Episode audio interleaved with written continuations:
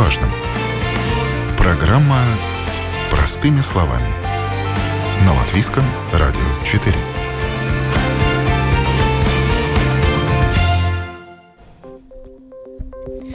Доброе утро, уважаемые радиослушатели. В эфире программа «Простыми словами» у микрофона Оксана Донич. Предотвращение финансовых преступлений, перевод денег под контролем. Как банки участвуют в борьбе с отмыванием денег и соблюдением международных санкций. Об этом будем говорить сегодня. В последние годы пред предотвращению финансовых преступлений и недопущению легализации преступно нажитых средств уделяется повышенное внимание.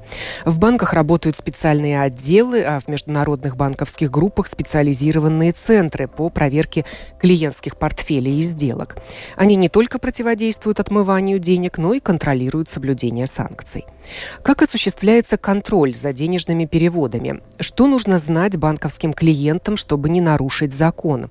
Какие финансовые взаиморасчеты возможны сейчас между Латвией, Россией и Белоруссией? Об этом будем говорить сегодня. Я представляю гостей в студии. Улдис Упенекс, член правления банка Цитаделе, э, сопредседатель по соответствию Ассоциации финансовой отрасли. Доброе утро. Доброе утро и Светлана Фомичева, руководитель управления клиентскими процессами Центра бизнес-услуг SEP Global Services в Риге. Здравствуйте. Для начала давайте проясним, как развивается это направление в финансовой сфере и с чем связано повышенное внимание к этой теме. У Латвии в свое время были международные обязательства в банковской сфере. Это касалось счетов нерезидентов, их э, чистки, так можно сказать, и Латвия свои обязательства выполнила, но развитие на этом не остановилось.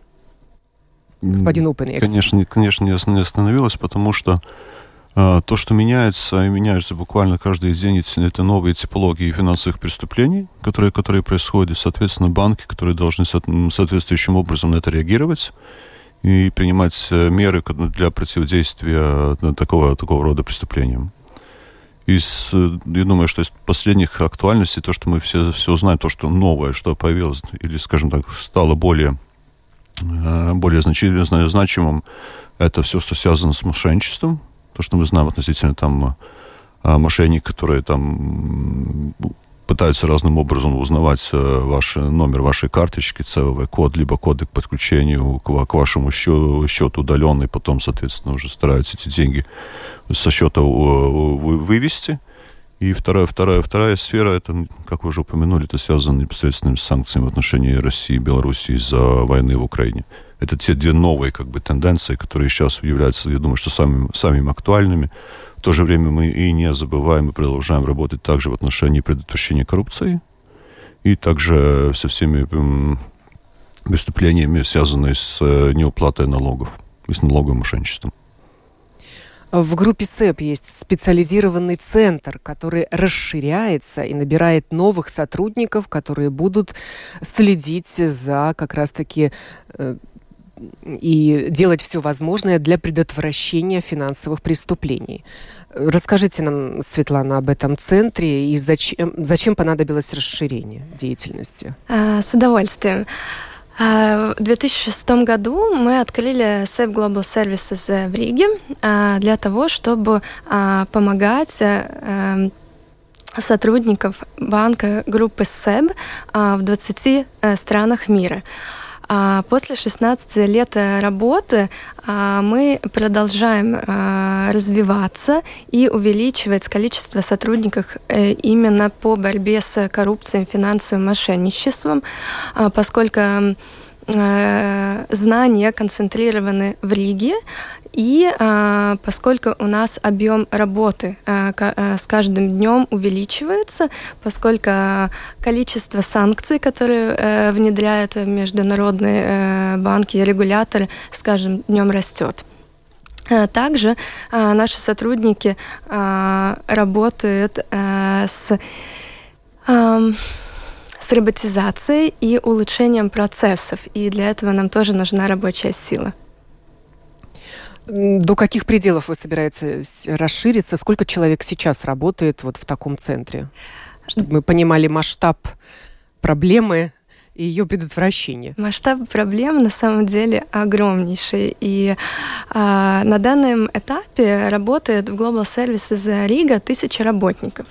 Но а, я хотела уточнить, что 400 сотрудников именно работают а, в а, Центре передового а, знания по АМЛ, э, зная своего клиента, а также по борьбе с финансовыми преступлениями.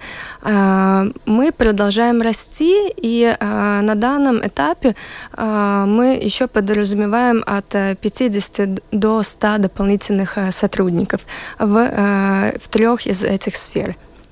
Угу. Господин Опенекс, э, в группе Цитадела есть тоже специализированный центр или отдел, который держит под контролем возможные финансовые махинации? Ну, в общей сложности Цитадел, которая работает э, во всей Прибалтике, то есть Латвия, Литва, Эстония, общей сложности на данный момент у нас занято более чем 70 специалистов, которые как раз вот специализируются в чьи непосредственные ежедневные обязанности являются, э, зная своего клиента, Э, мониторинг клиентских сделок и в том числе и мониторинг сделок на, на предмет соответствия санкциям. Что считается финансовым преступлением? Кто его участником и чем рискуют эти лица? Мой следующий вопрос. Вы уже перечислили, да, назвали эти финансовые мошенничества, которые мы, в общем-то, можем считать мелкими когда мошенники э, манипулируют э, клиентом и, и выуживают из него его персональные данные, а затем снимают деньги со счетов. Но не только это. Конечно, конечно, нет. Но опять же, с другой стороны, если э, человек становится жертвой мошенничества и теряет свои последние 500 евро, ну, я, не, не, я бы не назвал, не осмелился об этом называть чем-то чем мелким. Да, действительно, возможно, скажем так, сумма для человека может быть существенно, это может быть последние деньги. И поэтому мы относимся с одинаковым э, приоритетом, как, это, как то, что касается 500 евро, как также то, что касается, например, 10 тысяч. Конечно, там есть какая-то какая пропорция, но, но, но тем, не, тем не менее. Во-вторых, что, что я думаю, что самое важное, это то, что во всей этой цепочке, где есть организаторы этого, этого всего, это, это разновидности преступления. Также есть люди уже, которые непосредственно занимаются обзвоном потенциальных жертв. Потому что у них тоже как бы есть какое-то количество обзвона, которое должен сотрудник таких колл-центров сделать. И, соответственно, его, его как бы качество работы измеряется в количестве вот таких обманутых э, клиентов банка. Думаю, что самая важная, важная задача, в конце концов, это выявить не только вот э, эти колл-центры, либо стояться выявить тех лиц, которые уже дальше передают свои счета мошенникам для того, чтобы мошенники на этот счет зачислили бы эти деньги, потом же деньги были как-то сняты, но по максимуму стараться э, вычислить, кто является организатором. Потому что если этого не делать, то мы будем постоянно бороться с последствиями. Я думаю, что нужно бороться как раз не с последствиями, а с причиной. А что вам удалось сделать в этой сфере?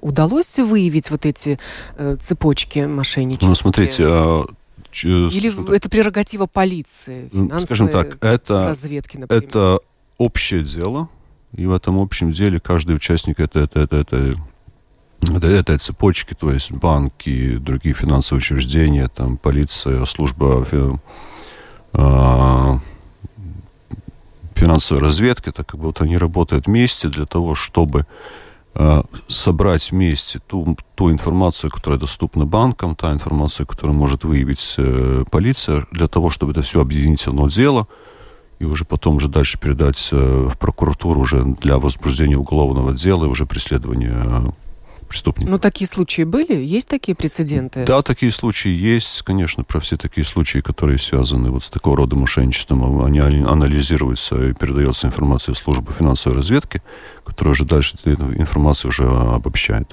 и обрабатывает дальше.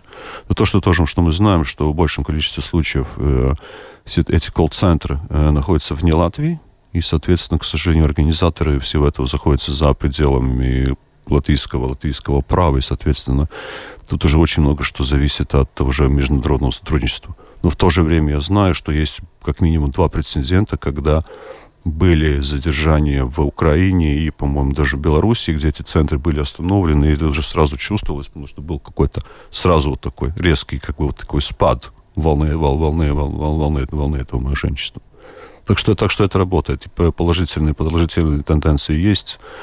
Но просто, опять же, да, одно дело то, что банки смотрят, и мы делаем свое лучшее для того, чтобы это все стараться предостеречь, но в то же время, дорогие клиенты банков, имейте, пожалуйста, в виду, что если вам звонят якобы из банка и спрашивают какие-то данные, банки очень э, редко это делают, и я бы сказал, что, например, банк никогда не будет звонить и спрашивать вам, например, вот а какие ваши доступы к, к банку, к банковскому да, счету, либо какой, какой ваш номер карточки. Во-первых, это, это начнем с того, что мы свои... начнем с того, что мы это сами знаем. Нам незачем, незачем клиентам звонить для того, чтобы узнать ту информацию, которую мы уже так и так располагаем, да. Это раз, я думаю, что и до сих пор существует вот эта актуальная тенденция, что поскольку эти колл-центры не находятся вне Латвии, да, то, соответственно, те люди, которые звонят, они тоже обычно общаются не на латышском языке. То есть это уже как бы первый такой признак, не стопроцентный, потому что были уже случаи, когда эти звонки происходят, когда они даже звонят, даже говорят на латышском, но тем не менее. А, возможно, в, доп в дополнение к Улдес э, сказанному, а, я бы хотела отметить, что не только стягивание денег мошенническим путем а, с контов клиентов а, важная тенденция, также, что наши сотрудники проверяют поток денег, откуда приходят деньги и куда они уходят. И в этом есть тоже главная задача сотрудников проверить на контент, чистые это деньги, прозрачный ли платеж. И э, тут также вступает э, э, в силу ряд законодательств, которые важно знать не только сотрудникам банка, которые обрабатывают платежи, а также предпринимателям, чтобы у них, у каждого предпринимателя был четкий путь и прослеживание пути денег, от кого они приходят, кому они уходят и, и так далее сотрудников вот этого центра интересуют только бизнес-сделки или потоки денег на счетах физических лиц тоже? И а... с какой суммы должен начинаться перевод, чтобы он заинтересовал и попал под пристальное внимание сотрудника банка? А, ага. SEB Global Services Лига. Мы э, работаем с международными а, группами СЭБ, которые не включают в себя страны Балтии. А за страны Балтии, СЭБ Латвия, э, СЭБ Литва и СЭБ Эстония, у них а, в банке есть у каждого свой центр компетенции, который следит за а, э, физическими лицами, которые а, работают, у которых или предприниматель, или физическое лицо на а, в конкретной стране. Мы же обслуживаем э, страны Скандинавии, Германию, э, Великобританию, э, Китай и, и так далее. И, а, и делаете это в Риге? И делаем это в Риге, да, то есть 12 стран обслуживаем, кроме Балтии. Вот поэтому такая разница. То есть клиентов из этих стран вы обслуживаете? Мы следим за потоком э, денег и э, работой э, и использованием продуктов э, клиентов, которые находятся в э, странах Скандинавии и других странах, кроме Балтии. И отвечая на вопрос, э, э, с какой суммы э, нас интересует э, сделка или пристальное внимание, э, с первого евроцента. Э, и есть э, очень сложные алгоритмы, по которым э, система выбирает конкретный платеж или конкретного клиента, э, чтобы это ли физическое лицо или предприниматель попал под, под радар, скажем так. Вот. Но И это автоматизированная система? Это компьютерная программа? Это, это комплекс. Э, да, сначала, естественно, идет э, э, система, комплексная система, которая или выборочно, или а, по специальному алгоритму а, выбирает а, платежи или клиента. И потом уже у сотрудников а, есть ряд задач и, и ряд параметров, по которым мы э, проверяем конкретную сделку. А, вот, и чтобы может быть, для слушателей было бы интересно услышать, а, каждый день под пристальное внимание попадает примерно ну, десятки тысяч э, транзакций. Вот. И, естественно, количеством просто человеческого ресурса это невозможно а, проверить, поэтому комплексная система, а, роботизация, а, а, mākslīgais искусственный интеллект, искусственный да. интеллект, а, да, все это это очень очень сложно и в то же самое а, время очень интересно. Ну и в Цитадела, я думаю, аналогичная ситуация. Не думаю, совершенно одинаково, потому что, конечно, э, смотрим действительно за всеми клиентами, но опять же, что важно как бы подчеркнуть, во-первых, действительно, это никаким образом напрямую не связано с суммой. Тем более, что, например, когда вот говорим о первом евроценте, да, э, в отношении санкций нету такого, скажем так, вот порог, да, там, скажем, там, скажем, сделка там меньше 10 евро, не знаю, там не подвергается никакого образа санкциям, да, такого нет, то есть это связано даже с одним евроцентом, да. Что касается другого рода, другого рода финансовых преступлений, конечно, там разделяется приоритетность рассмотрения, да, но, но скажем так, транзакции проверяются абсолютно совершенно все. Да? И много то, что тоже делается, это на основании так называемого подхода, связанных с рисками, то есть, опять же, так скажем, есть клиент, а, когда мы, вот, например, когда вот клиент открывает счет, а, клиент должен заполнить анкету. Да, и тогда, из этой, исходя из той информации, которую мы получаем от клиента, от клиента при открытии счета, мы можем создать некий там рисковый профиль клиента. Ну, то есть, например, если, например, вы придете в банк, укажете, что вы хотите открыть э, счет, вам, конечно, спросят э, цель открытия счета. Если говорите, вот я работаю в Латвии с Радио 4, я хочу получать зарплату, соответственно, вы профилируетесь как э, как житель Латвии, который, который будет получать зарплату и который будет, соответственно, эту зарплату тратить на повседневные нужды. Да. Соответственно, вот ваш профиль, и под этот профиль, что делается, это очень просто. Мы знаем, либо, скажем так, аналитики, которые работают, с, этим, с этим работают, в том числе те аналитики, которые занимаются также наладкой и поддерживанием систем, существуют профили, и, соответственно, вы попадаете в какой-то определенный профиль.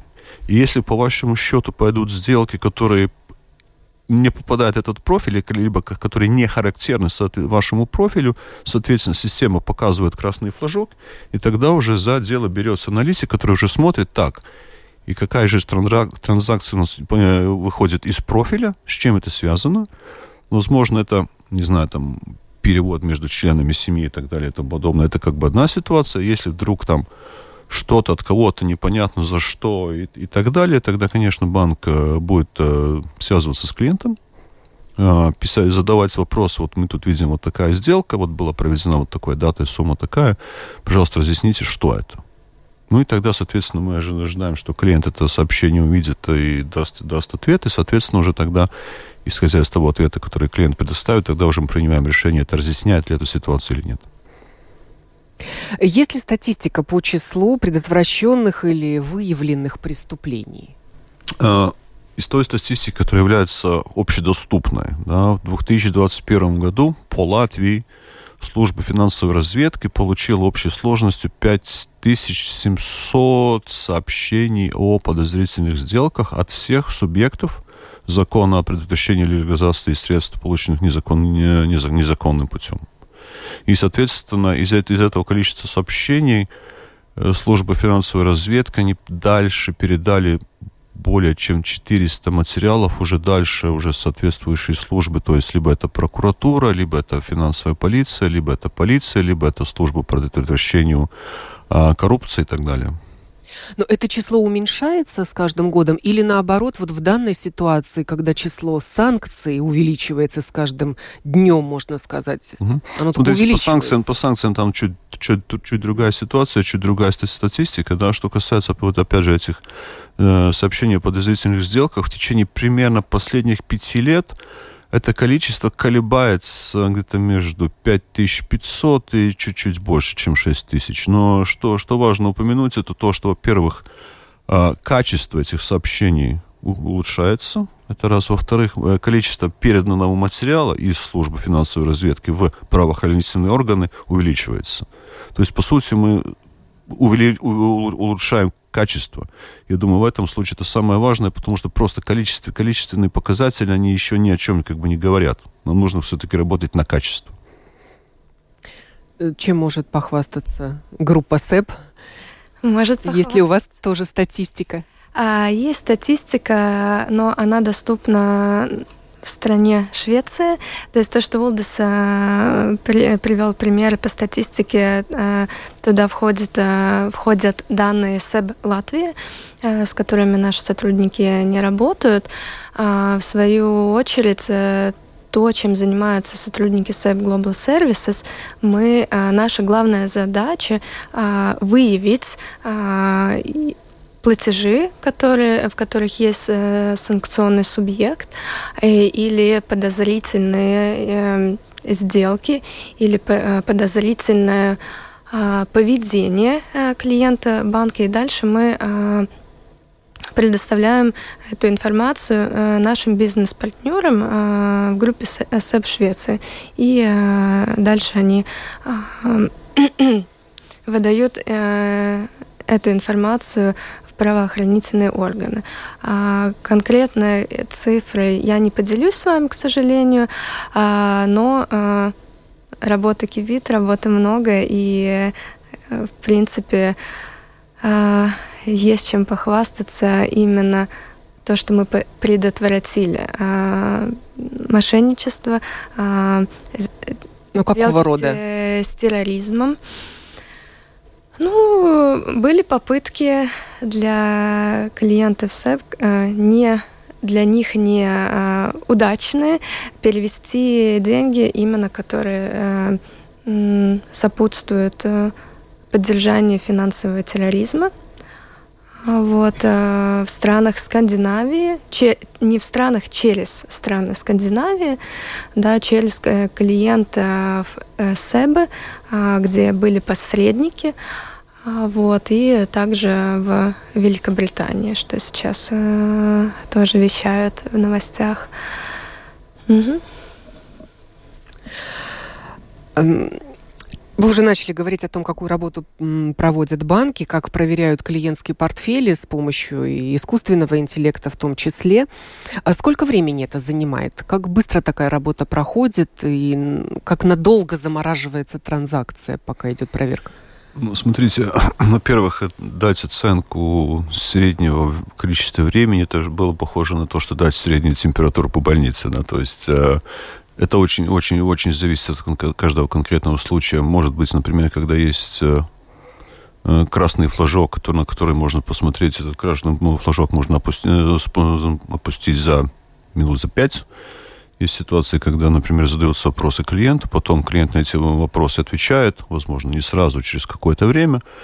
Очень часто бывает так, что те ответы, которые клиент дает, э, как раз заканчиваются тем, что еще нужно еще задавать дополнительный вопрос, то есть это отличается от случая к случаю. Да? Во-вторых, если вы говорите, например, о том, что сделка останавливается, это опять же зависит от конкретной ситуации, потому что, да, действительно, в определенных случаях а, банк э, блокирует счета клиента, и по, по, уже в ходе расследования, но он это не делается абсолютно в каждом случае.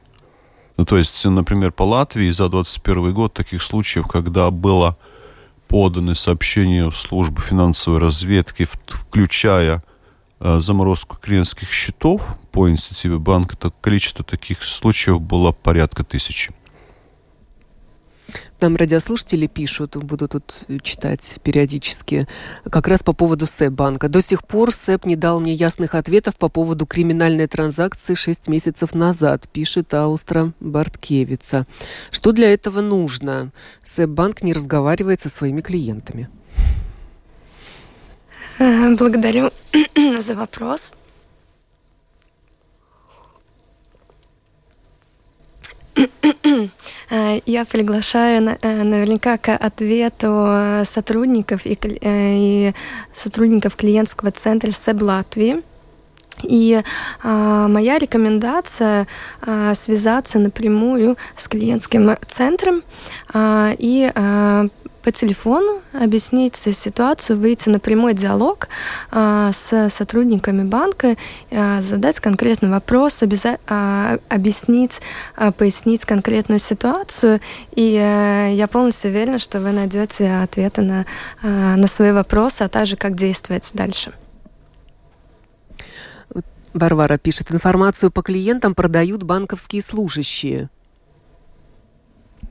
Что вы А, скажете? Ну, скажем, так, очень-очень хочу знать эту информацию. Могу предложить то же самое, связаться, связаться, с, связаться с банками. Мы б- более, будем более чем, более чем рады, э, скажем так, располагать с конкретными фактами для того, чтобы такие случаи вы- выявить. А, Это очень-очень серьезно, потому что разглашение клиентской тайны в соответствии с законом о кредитных учреждениях это уголовно наказуемое преступление. И за это полагается наказание. И подоб- Даже если человек уже покинул свое место работы в банке? Конечно, конечно. То есть это, это, совершенно, это совершенно неприемлемо. Если такие случаи, случаи выявляются, они должны караться по, со всей строгостью. А какие финансовые преступления удалось вам выявить в Цитаделе? М, Не думаю, что то, что, то, что я точно знаю, это уклонение от налогов. Нере- Нередкие случаи, да. А, Мы видим а, попытки коррупции. Мы видим случаи коррупции. А, Ну, То есть финанс... перевод некой суммы денег? Не буду, не буду, точ- не буду, не буду, не буду, не буду уточнять, э, но мы, вы- мы реально выявляем случаи, когда действительно мы видим нам факт, факт коррупции. Одно время говорили о денежных мулах. Вот сейчас эта проблема актуальна? Ну, денежный мул это то, что идет, как я называю, в комплекте с финансовым мошенничеством, потому что одно дело, когда, например, мошенник получил доступ э, к либо к данным платежной карточки, либо возможность подключиться удаленно к интернет-банку, эти деньги нужно как-то забрать со счета и потом как-то вот перевести уже, уже, уже, уже, уже преступникам.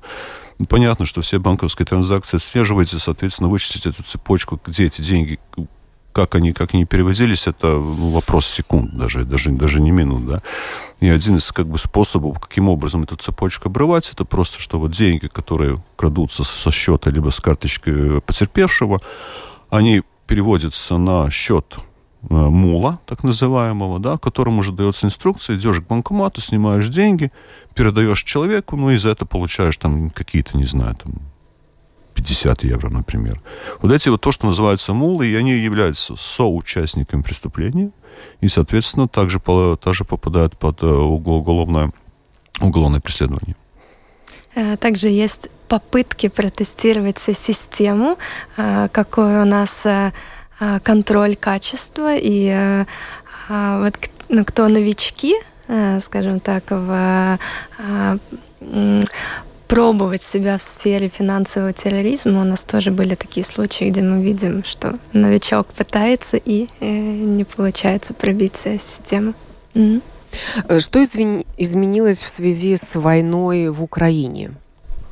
Все. Изменилось все, поменялось, у- поменялось, вот поменялось очень-очень-очень-очень много. А, я думаю, что самое, по-моему, самое важное, самое главное, что можно упомянуть, что да, такая вещь, как санкции, это совершенно ничего не новое, уже существует уже много-много-много-много десятков лет, А, но в основном а, это было связано с чем?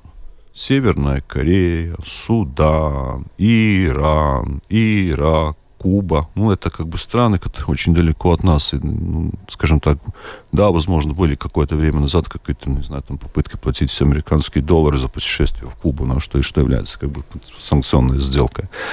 Сейчас то, что произошло значит, в связи с войной в, в Украине, Евросоюз вводил новые санкции с такой скоростью, что мы так работали, ну, не то, что по ночам, но буквально по ночам и буквально каждые выходные для того, чтобы сделать так, что все системы налажены правильно, что все как бы новые санкции, требования новых санкций введены все системы, системы контроля, чтобы, чтобы, это, чтобы это соблюдать. Это огромнейшая работа. Во-вторых, в этом случае это касается стран Россия и Белоруссия, с которой у нас были весьма тесные экономические связи, конечно, которые сейчас уменьшились, да, по-моему, буквально, ну, там, не до нуля, конечно, да, но, но, но, но, но все-таки, да. И, соответственно, по инерции было очень большое желание клиентов продолжать ну, действовать в том же духе, как это происходило до, до, до начала войны в Украине. И, соответственно, это была очень-очень-очень большая работа, очень большое количество сделок, которые попадали э, для анализа, для того, чтобы понять, является это сделкой, которая запрещена, исходя из санкционного законодательства или нет. И эти санкции, они вот было этих пять волн, да, причем то что, то, то, что у нас была такая практически профессиональная шутка, что очень хорошо, что новые санкции вводятся в пятницу, а не во вторник, потому что если они вводятся в пятницу вечером, у нас есть суббота-воскресенье, когда мы можем поработать и хорошо подготовиться. Да. Если, это, ну, эта волна приходит во вторник, да, это, ну, то буквально люди сидят, а, ночами для того, чтобы, для, чтобы все, все обработать, все эти новые санкционные списки ввести, проверить всю клиентскую базу, добавить системы, э, все, все новые признаки, все новые типы товаров, которые санкционные. То есть это огромнейшая работа. Огромнейшая работа. Да, к сожалению, вместе с этим идет, конечно, та ситуация, что ну, я не могу сразу, вот пошла новая волна, я чувствую, что объем работы вырос, э, я не могу за, ну, скажем так, за ночь найти еще там 2-3 дополнительных сотрудника. То есть то, что мы делаем, мы постоянно делаем перегруппировку сотрудников. К сожалению, это иногда оставляет э, того этого есть отрицательные последствия в виде того, что некоторые сделки проводятся медленнее, чем это проводилось раньше, потому что это требует э, больше, более углубленного анализа, нежели это делалось до сих пор. Чья это зона ответственности э, соблюдения санкций? Предпринимателя или банка? Светлана. Э, я считаю, что обе стороны — это как двухстороннее движение. А, то есть э, мы, как банк, являемся ответственными за то, какой путь, денежный путь прокладывает клиент у нас и как, откуда и куда мы пропускаем деньги, но предприниматель а, тоже обязан, я считаю, что обязан знать а, а, номер счета, куда он высылает деньги, куда он хочет послать, для чего, какая цель а, перечисления. Но обязан он следить за всеми новыми пакетами санкций? Обязан. Обязан по очень, очень простой причине. В соответствии с требованиями за, за, за санкций, э, закона о санкциях, предприниматель, даже частное лицо, имеет абсолютно такую же ответственность за соблюдение санкций. И, как мы знаем, незнание закона не освобождает не, освоб... не освобождает ответственность. Совершенно верно, да, и то, что э, мы тоже делаем, то есть мы постоянно анализируем клиентскую базу, смотрим отношение тех клиентов, которые имеют то или рода бизнес с Россией, с Россией или с, Бел... с Белоруссией, и если соответствующий наш банковский клиент, э, не знаю, скажем так, считает, что санкции это не его ответственность, то очень высокий риск того, что сделки такого клиента с Россией, с Белоруссией проводиться не будут. А они еще проводятся? Что-то еще? На данный момент, на данный момент, э, что касается частных лиц, да, то сделки проводятся, Конечно, там стоят дополнительные фильтры и так далее и тому подобное. За, за, за этим... Перечисление денег возможно. Возможно, но там есть масса, масса нюансов, которые нужно учитывать. Во-первых, что платежи в рублях э, все уже прекратились, это, это, это не происходит. Следующее, очень зависит от того, куда, э, куда и куда, э, как этот платеж проводится чисто технически, потому что есть э, цепочка корреспондентских банков, через, через чего это, через, через, идут эти, эти платежи, и, соответственно, там тоже система тоже работает, тоже следят, и поэтому там может быть ситуация, что платеж идет очень медленно, потому что он может остановиться не, не, несколько, нескольких точках. Да, это раз. Что, что касается предпринимателей, то тут есть ситуация, ситуация очень простая. Мы сделки с Белоруссией и с Россией не проводим, за исключением, что если эта сделка перед этим согласована с банком. Это уже отдельно взятые случаи, это, это не в массовом порядке. Знаю, что есть другие участники рынка, которые остановили уже платежи с Россией, с Россией в отношении юрлиц, насколько я знаю, полностью. Но, опять же, не берусь судить, я просто могу, больше могу говорить уже о тех практиках, которые уже используют и используют банк, банк Цитадел. Это осторожность банка или это требование на уровне государства? Это не только требования на уровне государства, но это требования международных организаций и также Евросоюза, э, стран ООН, а, соблюдения э, санкций и всех требований э, до последней буквы в алфавите, скажем так. То есть э, это не только предосторожность, это закон. Продолжает ли группа СЭП обслуживать э, транзакции между Латвией, Россией и Беларусью? А, я наверняка не буду повторяться. Здесь соглашусь э, с Улдасом, э, что в СЭБ банке, в СЭБ Латвии и в СЭБ группе мы выполняем все э, требования международного, а также национального уровня по отношению к санкционным э, листам, предпринимателям э, для перечисления или не перечисления денег в России и Беларуси. Э, можно ли сейчас, например, купить какой-то товар в России и расплатиться за него? Ну, например, я вот, вот такой пример приведу. Онлайн-курсы или онлайн-обучение, которое сейчас невозможно офлайн в России для иностранцев. Оплатить карточкой не получится. Потому что, потому что, потому что виза MasterCard, виза MasterCard ушли, и, соответственно, расчет, расчеты невозможно. Что касается санкций в целом, да, и думаю, что все-таки нам нужно сделать как бы, ну, не знаю, три шага назад, либо посмотреть все-таки чуть-чуть на, на эту проблему как бы более, э, более, более, ну, более, так, более общее. Все-таки санкции, которые вводятся в отношении России, не вводятся для того, чтобы предотвратить и остановить войну, которая сейчас происходит в Украине. И я считаю, что если посмотреть на этот вопрос в плане этики, я думаю, что просто нужно подумать о том, что поддерживая экономику России, по сути, мы поддерживаем продолжение войны в Украине. Не, не, не более, не менее. А поддерживая родственников в России деньгами? Это, это можно, это, эти, эти переводы можно, можно провести. Конечно, тут идет речь, скажем так, нужно смотреть, что за сумма, и родственник, родственник, родственник не родственник и, и, и так далее. Да? Но на что я хочу обратить внимание, это то, что а, если, например, сейчас существует масса, масса так называемых секторальных санкций, да, где санкции относятся не в отношении какого-то конкретного юрлица либо физлица, а, например, поставку какой-то разновидности товаров, например, в Россию, а, то приведу такой, ну, один из многих-многих тысяч примеров, да, что есть ограничение на поставку, запрет на поставку России луксус, луксов, луксусных товаров – один из примеров, что туда попадает, это, например, одежда, когда, где цена за единицу превышает 300 евро. Да?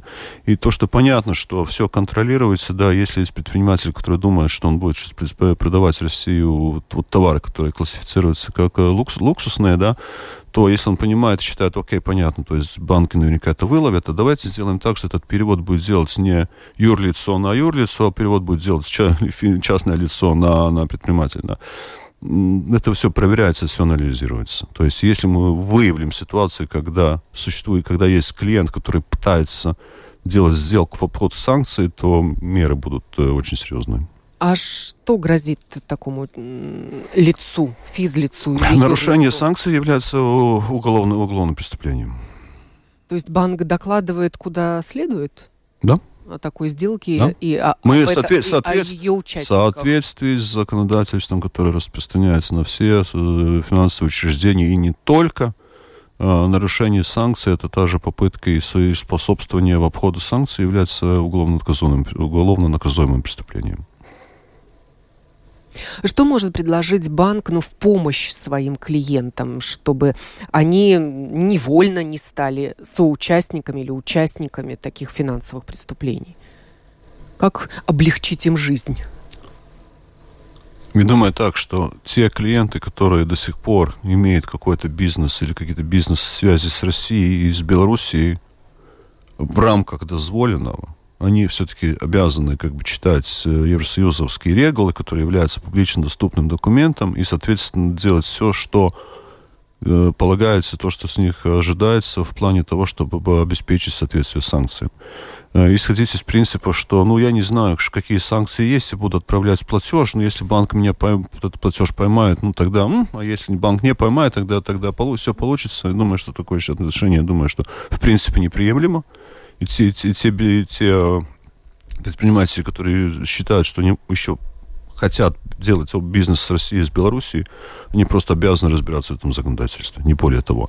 Конечно, есть еще вопрос, варианты, возможность, что, например, вот э, написать э, сообщение банку, вот тут мы тут планируем делать вот это, вот помогите. То есть проконсультироваться. На, проконсультироваться, но опять же, да, деньги. скажем так, э, наша физическая возможность там, давать консультации на массовой основе, но они тоже весьма ограничены, при всем даже желании это, это сделать. А, да, я, я соглашусь, и в дополнение э, скажу, что так же, как э, когда мы от, открываем э, сотрудничество с клиентом, у нас есть диалог, открытый диалог. Э, с какой целью мы открываем счет в банке, с какой целью мы хотим сотрудничать с конкретным банком. То же самое э, в вопросе с санкциями. Это всегда диалог, открытый диалог знания, э, и каждый предприниматель или частное лицо э, обязан следить э, потоки информации. Информации много, она доступна, обновляется информация каждый день. То есть и, и банки, как финансовые учреждения, и остальные участники рынка, в принципе, потоки информации находятся на, на одном уровне. Все доступно. Э, все это есть в публичном доступе? Да, все доступно, все есть в публичном доступе. Пожалуйста, читайте, э, интересуйтесь э, новыми моментами, новшествами в этой... Ну, насколько я знаю, Лурсофт предлагает предпринимателям такие санкционные списки, чтобы они видели кто попадает под санкции? Смотрите, на рынке существует масса разных коммерческих предложений, то есть коммерческие, коммерческие, скажем так, базы, базы, базы данных в отношении там санкционных лиц и санкционных товаров, то есть, и, то есть все, что связано с секторальными санкциями, это то, что это вы просто привели один, один пример из большого количества. А, начнем с того, что, во-первых, все евросоюзовские регулы, пять штук, да, это является общедоступным документом, это легко можно найти на домашней странице Евросоюза. Существуют э, это тексты не только на английском языке, но также на латышском, также, да, также на эстонском и на литовском, да, и, соответственно, можно прочитать, со всем этим ознакомиться. Да, нужно учитывать то, что средний э, объем э, санкционной, санкционной регулы порядка 120-130 страниц. И, соответственно, да, действительно, там есть что читать, и там, конечно, и тоже есть ситуации, когда что-то изложено не совершенно, ну, так, не очень понятным образом, и мы иногда, мы, даже мы вот в ассоциации финансовой отрасли, вот там читаем регулу и, и смотрим, как, как мы к этому относимся, скажем так. Но мы тогда в таких случаях просто посредством, там, не знаю, консультации с комиссией по финансовым, по финансовым рынкам, либо другим правоохранительным органам, мы, мы либо разрабатываем как бы общий подход, и в определенных случаях мы также обращались за разъяснением в Брюссель, и, соответственно, уже тогда действовали, соответственно, с теми разъяснениями, которые мы получали в отношении как то или иную норму, норму регулы уже ну, в практике применять. Насколько просто сейчас перечислить или получить большую сумму денег? Большая сумма это сколько? Может быть, и маленькую уже не просто получить? Я думаю, что ну, ну, чисто исходя из, из элементарной логики. Да? Ну, там есть разница между я, 1 я, миллион, либо, либо я там Я слышала такой 100. порог, как 100 тысяч евро. А, знаете, этот порог 100 тысяч исходит из, по-моему, если сейчас правильно помню, по-моему, второй из пяти регул, где существуют ограничения относительно остатков по счетам для граждан России и Белоруссии, которые не имеют действующий вид на жительство в Евросоюзе либо Европейской экономической зоне. Но это просто вот такая, одна такая цифра. думаю, что бессмысленно там обсуждать, что является большой суммой, да, практически сумма контролируется. Для каждого это свое. Для, для каждого это свое. Ну, конечно, скажем так, если сделка есть 100 миллионов, либо сделка 100 евро, ну, ну, по логике вещей, ну, конечно, понятно, что на 100, на 100 миллионов, конечно, будет э, обращаться, возможно, больше внимания, нежели, но, например, если есть предприятие, которое на ежедневной основе там перечисляет, там, не знаю, там 100 тысяч, да, и это соответствует э, как бы, ну, вот стандартному поведению, стандартному профилю клиента, тогда эти 100 тысяч, они будут э, просто обрабатываться автоматическим режимом, все будет хорошо. В то же время, есть, например, есть клиент банка, у которого средний оборот по счету, не знаю, там, ну, тысяча евро в месяц, тут вдруг придет транзакции на 10 тысяч, да, ну, тогда, тогда соответственно, ну, это, на это будет обращаться внимание, соответственно, задаваться вопросы. Так что это очень, это э, от, очень как бы зависит от очень многих факторов, и в первую очередь это от, скажем так, э, стандартного профиля клиента насколько эта вот транзакция попадает э, в рамки того профиля, который мы, который мы выявили, и на, с, с кем мы ну, есть в комфорте. Ну, вот немного перефразирую тогда свой вопрос. Стало сложнее перечислять деньги сейчас в данной непростой ситуации? Да, я, я даже не знаю, правильно ли э, говорить сложнее или легче. А, вся система банковских сделок, сделок не только в банках, а в финансовых институциях, она стала более комплицированная, более сложнее, а, ввиду того, что это череда а, конкретных а, процессов и а, как а, каждый клиент теперь выглядит, а, клиентский портфель выглядит а, в каждом банке.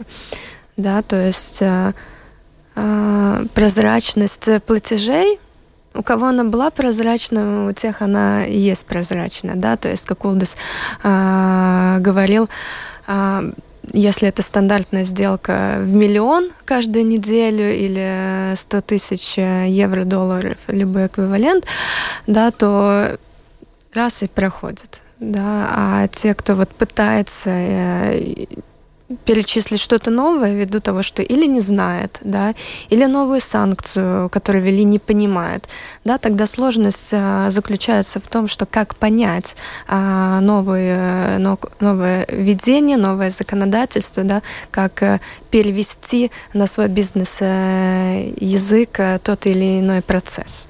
Mm-hmm. Ну вот у нас тут Сергей спрашивает, могу ли я купить недвижимость в Крыму, в России, в Беларуси и оплатить через латвийский банк? В Крыму нет. А, в России, в России, России, Беларуси, ну, нужно смотреть на конкретную, на, на, на, на, на конкретную ситуацию. На конкретную конкретная недвижимость, э, конкретный покупатель, конкретный, кон, конкретный, конкретный, конкретный продавец. Говорили мы сегодня о предотвращении финансовых преступлений, о том, что перевод денег сейчас под особым контролем, в том числе из-за международных санкций. И представители банков рассказывали нам о том, как финансовые учреждения участвуют в борьбе с отмыванием денег и в соблюдении вот уже пяти пакетов международных санкций. Благодарю за этот разговор Улдиса Упенекса, члена правления банка «Цитаделы», сопредседателя по соответствию Ассоциации финансовой отрасли, и Светлану Фомичеву, руководителя управления клиентскими процессами Центра бизнес-услуг СЭП Global Services в Риге. Программу подготовила и провела Оксана Донич. Хорошего дня и до новых встреч в эфире.